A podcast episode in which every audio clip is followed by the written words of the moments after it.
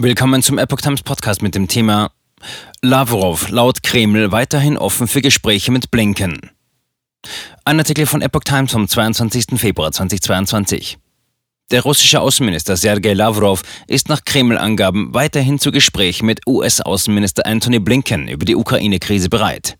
Selbst in den schwierigsten Momenten sagen wir, wir sind zu Verhandlungen bereit, erklärte die Sprecherin des Außenministeriums Maria Sacharowa am Dienstag auf YouTube.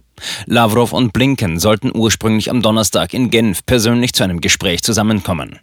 Der russische Präsident Wladimir Putin hat am Montag die Unabhängigkeit der Separatistengebiete in der Ostukraine anerkannt.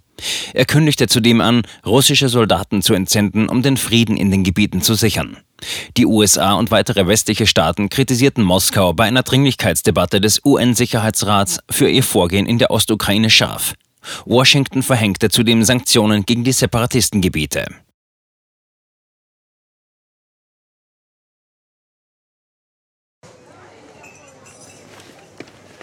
Bis Brot ich ess, das Lied ich sing.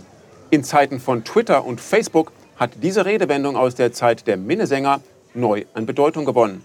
Wes Brot ich ess, des Lied ich sing, bedeutet in der Medienwelt, dass Zeitungen die Interessen derer vertreten, die sie bezahlen. In Deutschland sind dies meist Parteien, Werbekunden oder Stiftungen einflussreicher Geldgeber. Die Epoch Times ist frei von allen solchen Einflüssen und steht allein in der Verantwortung derer, die sie finanziert, nämlich Ihnen, unseren Lesern. Die Epoch Times bietet Ihnen einen investigativen Journalismus, der Tatsachen aufdeckt und sich nicht von einer Agenda oder politischen Korrektheit einschränken lässt. Wenn auch Ihnen wirklich unabhängige und unzensierte Informationen wichtig sind, dann finden Sie diese in der neuen Wochenzeitung der Epoch Times.